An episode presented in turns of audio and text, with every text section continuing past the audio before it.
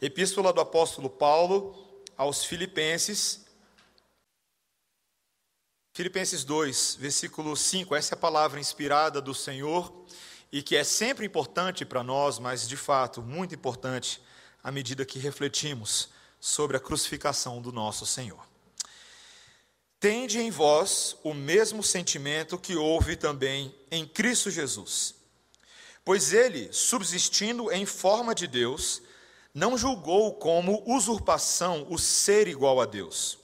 Antes, a si mesmo se esvaziou, assumindo a forma de servo, tornando-se em semelhança de homens, e reconhecido em figura humana, a si mesmo se humilhou tornando-se obediente até a morte e morte de cruz. Pelo que também Deus o exaltou sobremaneira e lhe deu o nome que está acima de todo nome, para que ao nome de Jesus se dobre todo o joelho, nos céus, na terra e debaixo da terra, e toda língua confesse que Jesus Cristo é Senhor, para a glória de Deus Pai. Amém. Essa é a palavra do Senhor. Vamos orar, irmãos.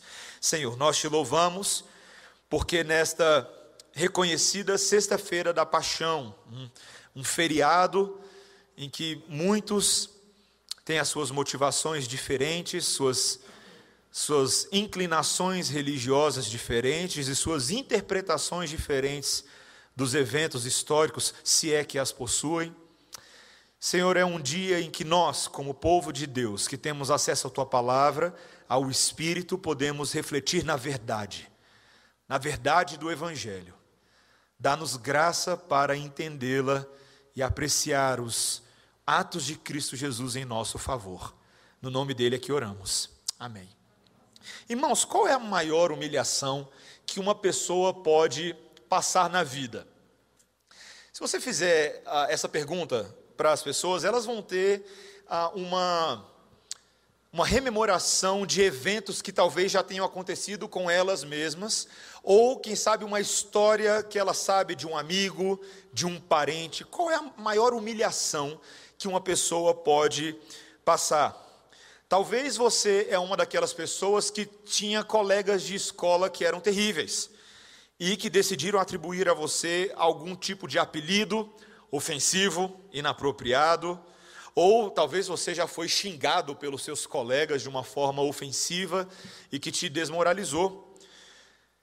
Talvez ah, você, ah, quem sabe com alguma frequência, é aquela que tem uma pessoa na sua vida que faz uma observação, sempre para te espetar, nunca direta, mas indireta, de que quem sabe você está um pouquinho acima do peso. E que isso sempre te incomoda. É sempre uma coisa falada para te humilhar, para te ultrajar, para quem sabe dizer que você não é tão esbelta como a dona lá ou como o rapaz. Quem sabe você é alguém ah, que tem que lidar com pessoas que subestimam a sua capacidade intelectual, a sua inteligência. Pessoas que talvez digam ou tenham dito a você que você ser, jamais seria capaz de, quem sabe, passar numa prova ou se submeter a um teste exigente porque você não tem calibre para esse tipo de coisa. Não é para você. Você não é desses. Talvez um comentário sobre o emprego que você possui hoje não sei lá essas coisas. Quem sabe é um emprego de segunda categoria nos olhos daquele que te acusa. Ou quem sabe você já passou pela experiência de ser demitido na frente dos seus colegas. Ou já recebeu um toco de uma namorada. Ou de uma potencial namorada. Talvez você é a mulher que foi trocada pelo seu marido. Pela amante. Talvez você seja o marido que foi trocado pela esposa. Humilhações na vida, meus irmãos, todos nós, em alguma medida ou outra, passamos, observamos, vemos que é uma realidade do nosso mundo. Mas fato é, meus irmãos, que nada, absolutamente nada, e você pode pensar na pior coisa que você o, o fato mais horrendo do qual você tenha conhecimento. Quem sabe um abuso de ordem sexual, algum genocídio, alguma coisa, nada se compara ao que o nosso Senhor Jesus Cristo passou. Nada. E quando eu afirmo nada, é nada mesmo, meus irmãos. não somente a sua humilhação foi a humilhação mais severa que alguém já passou neste mundo, mas foi talvez o ato de humilhação mais importante para nos trazer algum benefício. Algo que para nós tem um efeito real, algo que foi necessário. Uma história que deveria ter acontecido exatamente da maneira como ela aconteceu.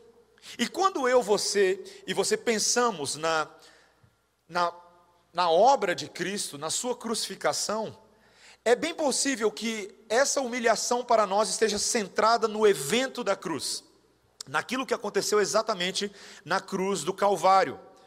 Então você pensa talvez em cenas do filme Paixão de Cristo, ou alguma coisa que você assistiu que você queria tapar os seus olhos ou os olhos de alguém ao, ao seu lado. Mas os nossos pais na igreja identificaram muito adequadamente no século XVI que a humilhação de Cristo não consistiu apenas no ato da crucificação, por mais que o ato da crucificação seja o ápice dessa humilhação, mas a obra toda de Cristo, tudo o que ele realizou, é descrito sob a categoria humilhação. Todos os atos que ele realizou em nosso favor, todas as etapas da sua vida entre os homens, é, uma, é, é descrita como uma vida de humilhação. E, e, nós podemos claramente identificar a partir do texto bíblico, e esse texto que nós lemos hoje, ele é um resumo dessa caminhada do Senhor Jesus Cristo, dessa jornada de humilhação, em quatro principais etapas. Primeiro, a sua própria concepção e o seu nascimento, o rebaixamento de Cristo. Depois, a sua vida, a forma como ele viveu entre os homens. Depois, a sua própria morte, a crucificação. E, em último lugar, aquilo que veio entre a morte e a ressurreição. O tempo em que ele permaneceu debaixo do poder da morte. Todas essas coisas foram a humilhação de Cristo. E a primeira delas tem a ver com o ato de encarnação que Paulo relata neste texto de Filipenses. Veja quando ele diz, acompanhe comigo, versículo 5, quando ele diz: Tende em vós o mesmo sentimento que houve também em Cristo Jesus. Pois ele, subsistindo em forma de Deus, não julgou como usurpação o ser igual a Deus, antes a si mesmo se esvaziou, assumindo a forma de servo, tornando-se em semelhança de homens e reconhecido em figura humana. Paulo está tentando encorajar os seus ouvintes e a igreja de Filipos, eles estavam passando por um grande problema entre eles mesmos. Havia ah, uma certa diferenciação de pessoas dentro da igreja. Uma igreja que, por mais que tenha sido identificada com a alegria do Senhor, como nós reconhecemos no capítulo 4, é uma igreja também que teve que lidar com uma espécie de partidarismo com pessoas que estavam se vangloriando das suas próprias identidades. Haviam panelas dentro dessa igreja, haviam dificuldades de comunhão, mas Paulo estava convocando essas pessoas a serem unidas de alma, unidas de propósito, unidas de espírito em torno do evangelho. E para que elas fossem assim, Paulo precisava, ainda que brevemente, recontar a história do evangelho recontar aquele que trouxe as boas novas a nós. E a primeira coisa que ele diz é que o próprio Deus tomou uma decisão louca. Uma decisão difícil para muitas pessoas entenderem, que o Deus eterno decidiu habitar entre os homens. O Deus da glória, a segunda pessoa da Trindade, aqui é uma pessoa do Deus triuno, voluntariamente, em acordo pactual, o pacto da graça com o Pai e com o Espírito, ele combina de vir ao mundo para promover a salvação dos homens. E meus irmãos, essa sim é uma ideia estranha. Não é à toa que os judeus nos dias de Jesus tinham muita dificuldade com isso. Para começar, porque isso aparentava confrontar a própria fé monoteísta dos judeus. Aqueles que afirmavam crer no único e verdadeiro Deus, e agora você afirma que Deus está ao mesmo tempo nas alturas, mas agora habita entre os homens. Como poderia Deus habitar entre os homens? O Deus da glória habitando entre pecadores. Essa é uma, uma ideia, inclusive, difícil para a gente entender. Na, na, na prática, é bem difícil no dia a dia. Quantos de vocês têm tendo um bom emprego, ou quem sabe uma boa condição de vida, voluntariamente deixariam essa condição simplesmente para se submeter a agruras que vocês não precisariam passar. Alguém faz isso normalmente? Não é o movimento natural dos homens, na verdade é o oposto. Nós queremos melhorar de vida, nós queremos galgar posições. Mas o Senhor Jesus Cristo, sendo Deus, como o texto fala no versículo 6, não tirou vantagem, não julgou como usurpação ser igual a Deus, antes a si mesmo se esvaziou, assumindo a forma de servo. Ele não deixa de ser Deus quando habita entre, entre nós, mas agora a sua glória está velada dentro de um corpo humano. E isso é tremendo, meus irmãos. O Deus eterno se torna homem, nascido de uma mulher de humilde posição. Ele não vem nascer no melhor lugar do mundo, ele não vem ah, nascer dentro de uma família da aristocracia, não, ele nasce do ventre de Maria. Quem é Maria? Maria não era ninguém, uma moça, uma jovem. Quando nós pensamos sobre isso, meus irmãos, nós devemos considerar até que ponto nosso Deus está disposto a ir para demonstrar o seu amor por nós. Sabe até que ponto ele está disposto? Ele está disposto a se tornar um de nós e habitar no nosso meio. E vimos a sua glória como do unigênito do Pai, um homem cheio de glória. Mas para o próprio Deus não é uma decisão simples. É uma decisão que teria um custo para ele. Esse custo não se manifesta somente na, na encarnação, na, na, no nascimento de Cristo propriamente dito, mas na maneira como agora ele de fato habita entre os homens. Cristo se humilhou na sua vida e se sujeitou à dinâmica deste mundo, à lei dos homens e à própria lei de Moisés. Ele viveu debaixo desse regime. E é muito interessante quando nós falamos sobre a doutrina da humanidade de Cristo e das duas naturezas. Esses dias eu estava conversando com o reverendo Gustavo, que fez a nossa oração aqui, e me, me veio à cabeça como essa doutrina é misteriosa. De que Deus tenha decidido viver entre os homens com todas as agruras, as enfermidades. O Senhor Jesus Cristo era 100% Deus, mas 100% homem. Ele suava, ele ia ao banheiro, ele sentia calor. O dedo dele, quando furava, furava de verdade, saía sangue de verdade. Quando ele dava um trupicão numa pedra, doía de verdade. E era necessário que fosse assim. Era necessário para que, para que ele fosse o nosso salvador, para que ele fosse o salvador dos homens. Ele deveria viver a vida dos homens e pagar o preço dos homens. E o Senhor Jesus Cristo labutou, não como o texto reconhece para a gente, não tirando vantagem da posição divina, mas vivendo neste mundo na dependência de Deus pelo poder do Espírito Santo. Muitas pessoas acham que o Senhor Jesus Cristo venceu tentações e venceu as, as agruras desse mundo porque ele era Deus. E sendo Deus, ele poderia trapacear na cola, não é verdade? Talvez naquela hora que as pessoas estão sentindo fome, ele não sente fome, porque ele criou uma comidinha dentro do estômago dele, agora ele está nutrido. Ou de que as coisas que afligem os outros não os afligiriam, porque ele faria pequenos milagres para si mesmo, de uma forma egoísta, para não ter que viver nesse mundo difícil dos homens.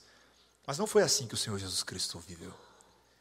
Hebreus 5 nos lembra que o Senhor Jesus Cristo precisava cumprir o propósito de Deus nesse mundo e o autor da nossa salvação aprendeu as coisas de Deus em obediência e sofrimento. Foi exatamente o que ele fez. O Senhor Jesus Cristo teve que lutar com as indignidades desse mundo, ele teve que lidar com as tentações reais de Satanás, com as enfermidades da sua carne, coisas que eram comuns à natureza do homem e procedentes dessa condição, dessa baixa condição caída que o pecado instalou no nosso mundo. O Senhor Jesus Cristo viveu exatamente assim. Isso, mais uma vez, nos mostra o amor dele, irmãos.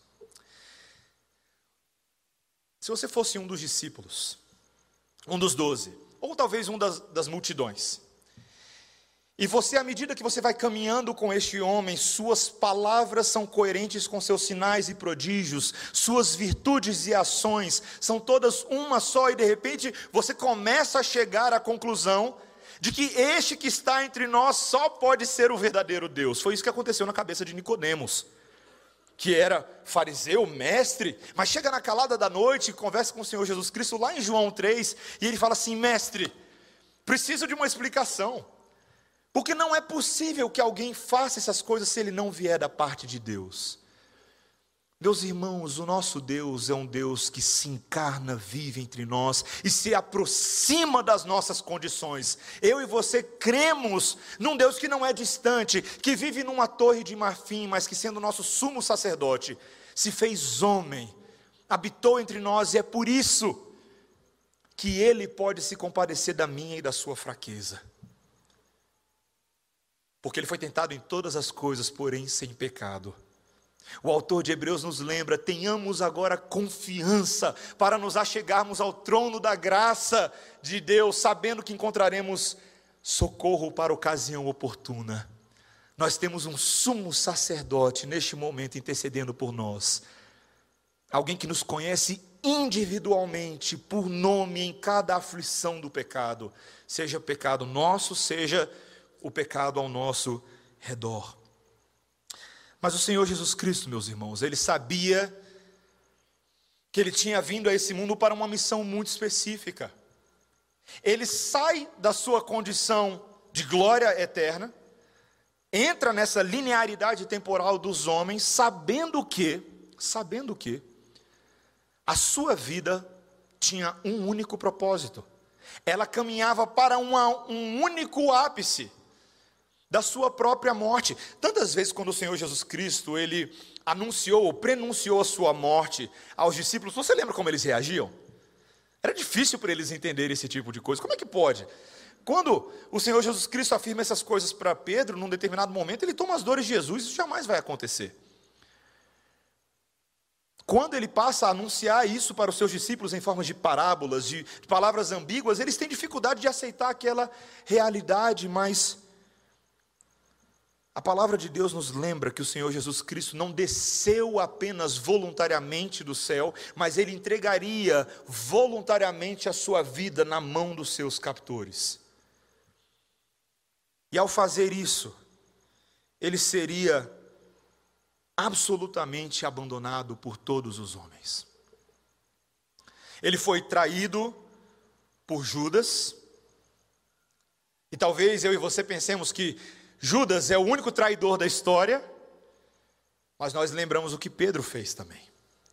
E nós lembramos que os outros discípulos também o abandonaram. Nós lembramos da forma como gradativamente o seu conflito com os fariseus e escribas se intensificou, como ele foi escarnecido, como ele foi rejeitado, como ele foi condenado por Pilatos e como ele foi atormentado pelos seus perseguidores. Meus irmãos, é, é, curioso nós pensarmos nos nossos dias que, que quando as pessoas usam uma cruzinha, e eu sei que tem muita gente que, que usa uma cruzinha, virou item de vestuário, né? hoje tem camisa com cruz, tem adesivo com cruz, você coloca uma cruz estilizada no seu Facebook ou no seu Instagram, e as pessoas usam isso de alguma maneira, se identificam com o significado da cruz. Mas fato é, meus irmãos, que durante os dois primeiros séculos do cristianismo, a cruz era uma imagem rara na iconografia cristã.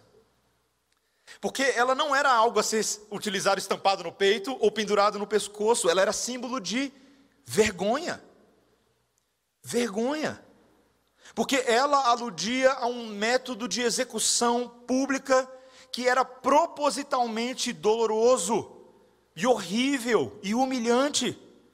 E por isso os cristãos eram relutantes em usar, em se aproximar dela. Historicamente, a cruz não, não tem esse significado cultural de conquista para a maioria das pessoas, mas de fato de condenação. Ninguém cresce com o sonho de ir para a cruz ou de carregar a cruz. Ela era reservada, a crucificação era reservada para aqueles que eram sentenciados por crimes hediondos, e particularmente para as classes mais baixas do extrato social. Ravi Zacarias, um apologista cristão, ele comenta que a crucificação era tão humilhante que os romanos que se especializaram na arte da tortura asseguravam aos seus próprios cidadãos que nenhum romano jamais seria crucificado. Tamanha humilhação. Um cidadão romano nunca passaria por isso. Era uma morte particularmente lenta, dolorosa. É de onde a gente tira o termo excruciante. Já ouviu esse termo antes? Ex crucio. Tal como a cruz, a partir da cruz, é o que o latim diz. A ideia era mostrar um certo condenado na sua maior vulnerabilidade. Era um acontecimento popular muito concorrido, uma espécie de circo a céu aberto. As pessoas vinham e se juntavam ali na praça onde o condenado seria tratado da pior maneira possível. Geralmente as suas roupas eram retiradas, ele era despido, colocado nu diante das pessoas. Depois ele recebia uma boa, uma boa dose de chibatadas que visavam enfraquecê-lo, enfraquecer o seu espírito, seu ânimo, seu corpo. Ele era xingado, ele era tratado de forma cruel, abusiva pelos seus captores. E o Senhor Jesus Cristo passou por tudo isso. E meus irmãos, a palavra de Deus nos deixa bem claro que a, a humilhação do Senhor Jesus Cristo não foi semelhante à dos outros que eram crucificados, foi pior. Ele foi ultrajado pela guarda romana, ele foi tratado com a maior crueldade possível. Em muitos casos, o réu era forçado a carregar a viga transversal da cruz, e foi exatamente isso que colocaram para o Senhor Jesus carregar essa viga, que pesava aproximadamente 45 quilos, até os postes que ficavam fixados do lado de fora da cidade. O historiador romano Tácito registra que a cidade de Roma tinha um local específico para fazer essas coisas, que ficava logo depois do portão esquilino. E não era uma caminhada curta, meus irmãos. Não era um passeio no parque, não era uma ida até a padaria. Era uma caminhada vergonhosa. Normalmente, a pessoa que seria executada, ela seria colocada de braços abertos, amarrado na viga por uma corda. Mas Josefo, outro historiador judeu, afirma que por causa do cerco de Jerusalém do ano 70, os soldados romanos que estavam cheios de raiva cheios de ódio, eles decidiram começar a pregar aqueles que eles capturavam com pregos enormes. Era o sarcasmo, o sadismo daqueles homens para ridicularizar os prisioneiros. Normalmente eram três pregos de aproximadamente 30 polegadas cada um deles, dois para os pulsos e um para as pernas. Frequentemente as pernas do réu eram quebradas ou esmagadas com a barra de ferro, que tinha o objetivo de aumentar a dor e acelerar a morte da pessoa. E era justamente o que produzia cientificamente a gangrena, o estrangulamento do sangue, que fazia o sangue mudar de cor, por isso que ele adquiria uma tonalidade escarlate, mais azulada.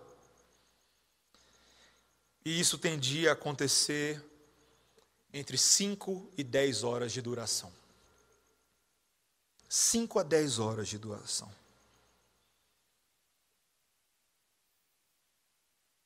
Eu e você não gostamos muito dessa parte do cristianismo, não, né? A gente gosta da parte que é flores, que é bonitinho, que é vitória, né? Que é fácil. Mas, meus irmãos, eu e você não estaríamos aqui hoje se essas coisas não tivessem ocorrido. O motivo pelo qual o Senhor Jesus Cristo é condenado e tratado como criminoso não é por causa daquilo que ele fez, mas por causa daquilo que eu e você fazemos, fizemos e faremos. Ele teve que passar por tudo isso, mas não era uma humilhação dele, mas era a humilhação que nós justamente merecíamos por causa do pecado que em nós habitava, por causa da nossa transgressão da lei. Meus irmãos, não existe verdadeira compreensão do Evangelho, das boas novas, sem as más novas. E as más novas são que eu e você merecíamos essa condenação. É o nosso pecado. Martinho Lutero, monge, no século XVI, quando passa a redescobrir o valor das Escrituras e percebe a centralidade desses eventos e a importância deles, para que o homem possa ter um verdadeiro relacionamento com Deus, para que o homem seja agora aceito na presença de Deus por causa da obra de Cristo. Martinho Lutero afirmou: crux sola est nostra theologia. Apenas a cruz é a nossa teologia. É o sola que ninguém fala. É o sola crux.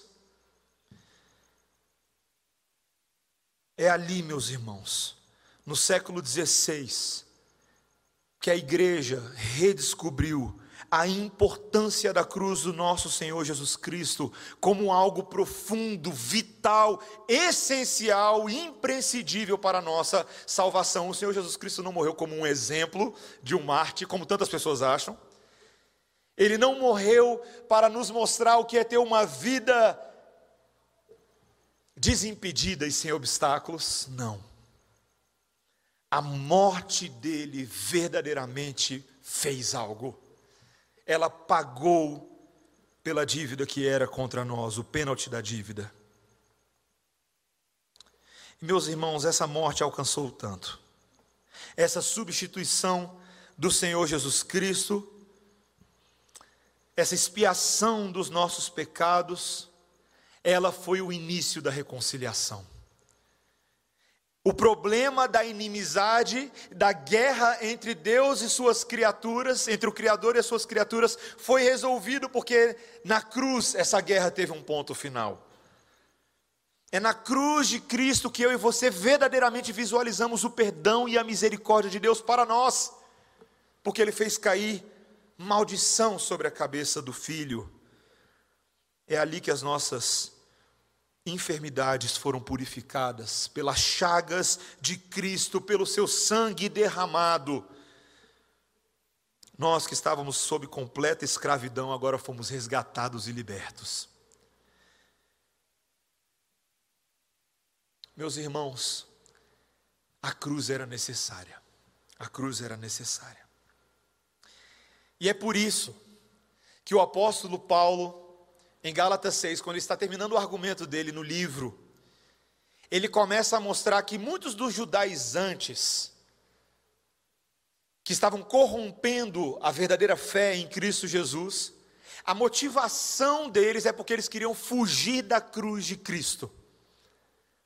Mas Paulo sabia que a cruz é inevitável, que para haver verdadeira comunhão com Deus, eu e você precisamos da cruz, nós precisamos estar nela representados pelo nosso Senhor, e por isso que o apóstolo Paulo, em contraste com, aqueles judaizantes, ele afirmou: Mais longe esteja de mim gloriar-me, senão na cruz de nosso Senhor Jesus Cristo.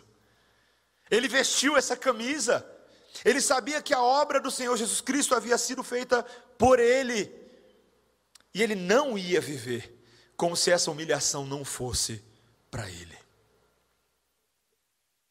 Essa palavra da cruz, meus irmãos, para muitas pessoas é loucura, inclusive para crentes. É tão curioso como a atual pregação dos nossos dias, a pregação do Evangelho, ela corre da cruz, ela não gosta de falar desse assunto. Mas, meus irmãos, aquilo que é loucura para os que se perdem, para nós que somos salvos, é o poder de Deus.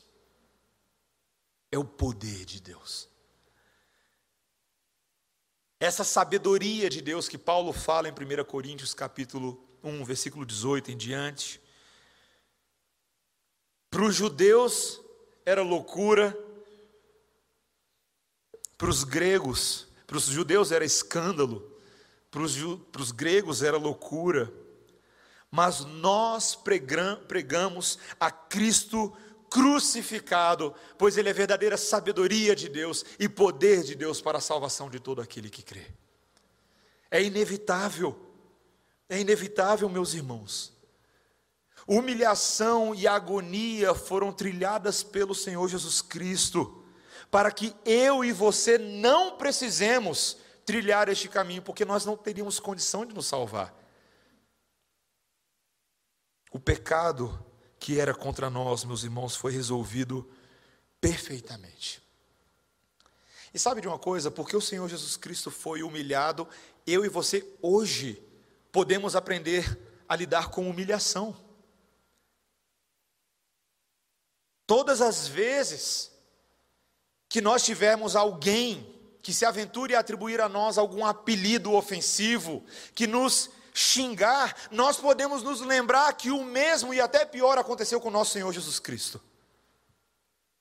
E que nós temos nele o nosso consolo e o nosso refúgio. Se ele trilhou o caminho estreito, nós teremos que trilhar um caminho estreito também, para sermos reconhecidos com ele. Mas temos nele a nossa esperança.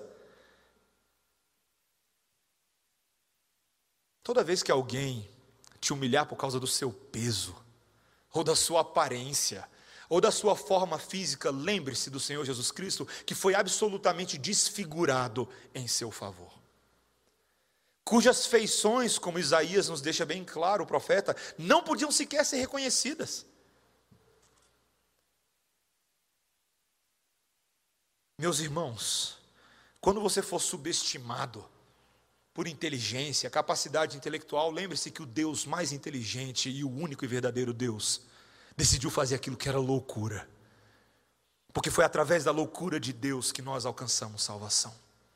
Muitas vezes as coisas de Deus não fazem sentido para o homem natural, mas para aqueles que têm a mente de Cristo, aqueles que são espirituais, nós podemos abraçar essas ideias, não vendo nelas contradição ou paradoxo ou loucura, mas vendo nelas verdadeira lógica e bom raciocínio. Todas as vezes, meus irmãos, que alguém comentar sobre seu emprego, sobre você não ser tão bom, sobre você não galgar os melhores lugares deste mundo, lembre-se que o Rei do universo se fez servo por amor. O Criador dos céus e terra, o agente da criação, lavando os pés dos discípulos. Todas as vezes, meus irmãos, que você achar que é grande humilhação, se você for rejeitado de alguma maneira, seja demitido do seu trabalho, rejeitado por causa de um potencial relacionamento, lembre-se que o Senhor Jesus Cristo foi rejeitado entre os homens, de tal forma que o próprio Pai virou a sua face e o seu abandono na cruz foi real. Foi real. Todas as vezes, meus irmãos, que nós nos sentimos trocados neste mundo, lembre-se a velocidade com que o nosso coração pecaminoso abandona o Senhor da glória. Ele fez tudo isso para que eu e você soubéssemos do grande amor de Deus. Grande amor de Deus. Ele não precisava fazer nada disso. Mas ele fez. E ele nos deu a oportunidade real de nós, os verdadeiros barrabás, nós, os criminosos, sermos agora restituídos à presença e ao Éden do Senhor e possamos ter vida real. Hoje nós não estamos falando ainda de ressurreição. Mas nós estamos falando exatamente da minha e da sua identidade como pecadores a maneira terrível como tudo na vida de Jesus aconteceu, é a verdadeira imagem corrompida que eu e você temos. Nós somos terríveis. Só, só foi feio, meus irmãos, com o Senhor Jesus Cristo, porque nós somos feios.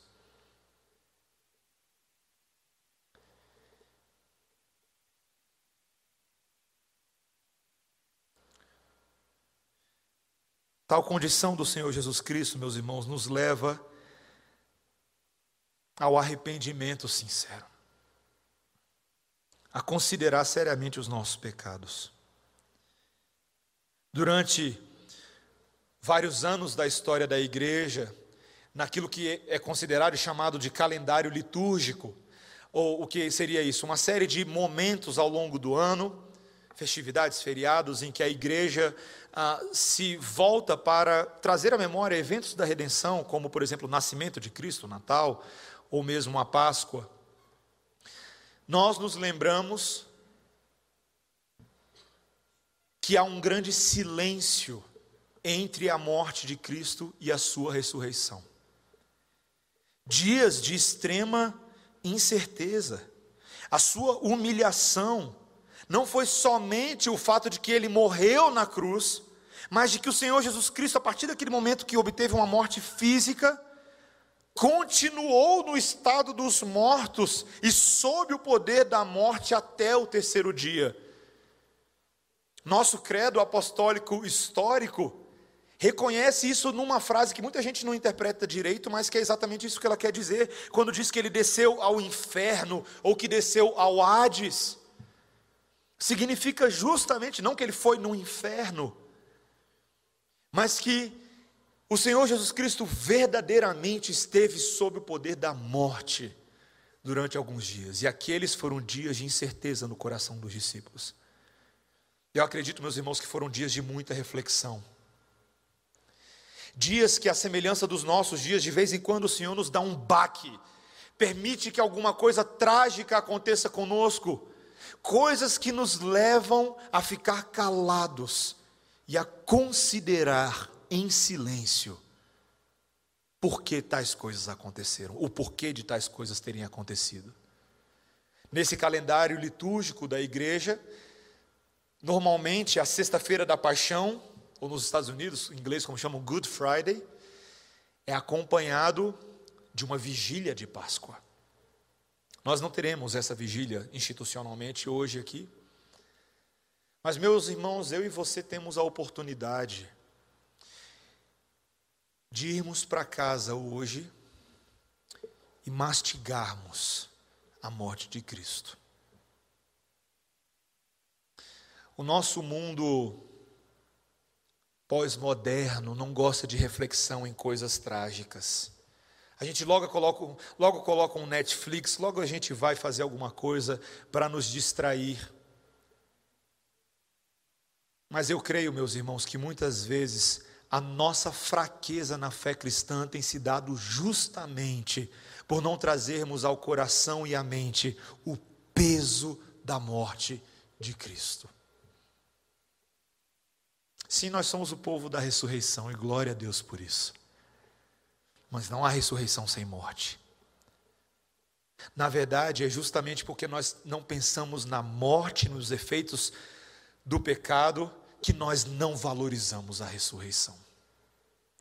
É porque as, é justamente porque as más novas não são tão más novas para a gente que nós fazemos pouco caso das boas novas que nós não as apreciamos, admiramos, proclamamos e evangelizamos, porque nós fazemos pouco caso da nossa própria salvação.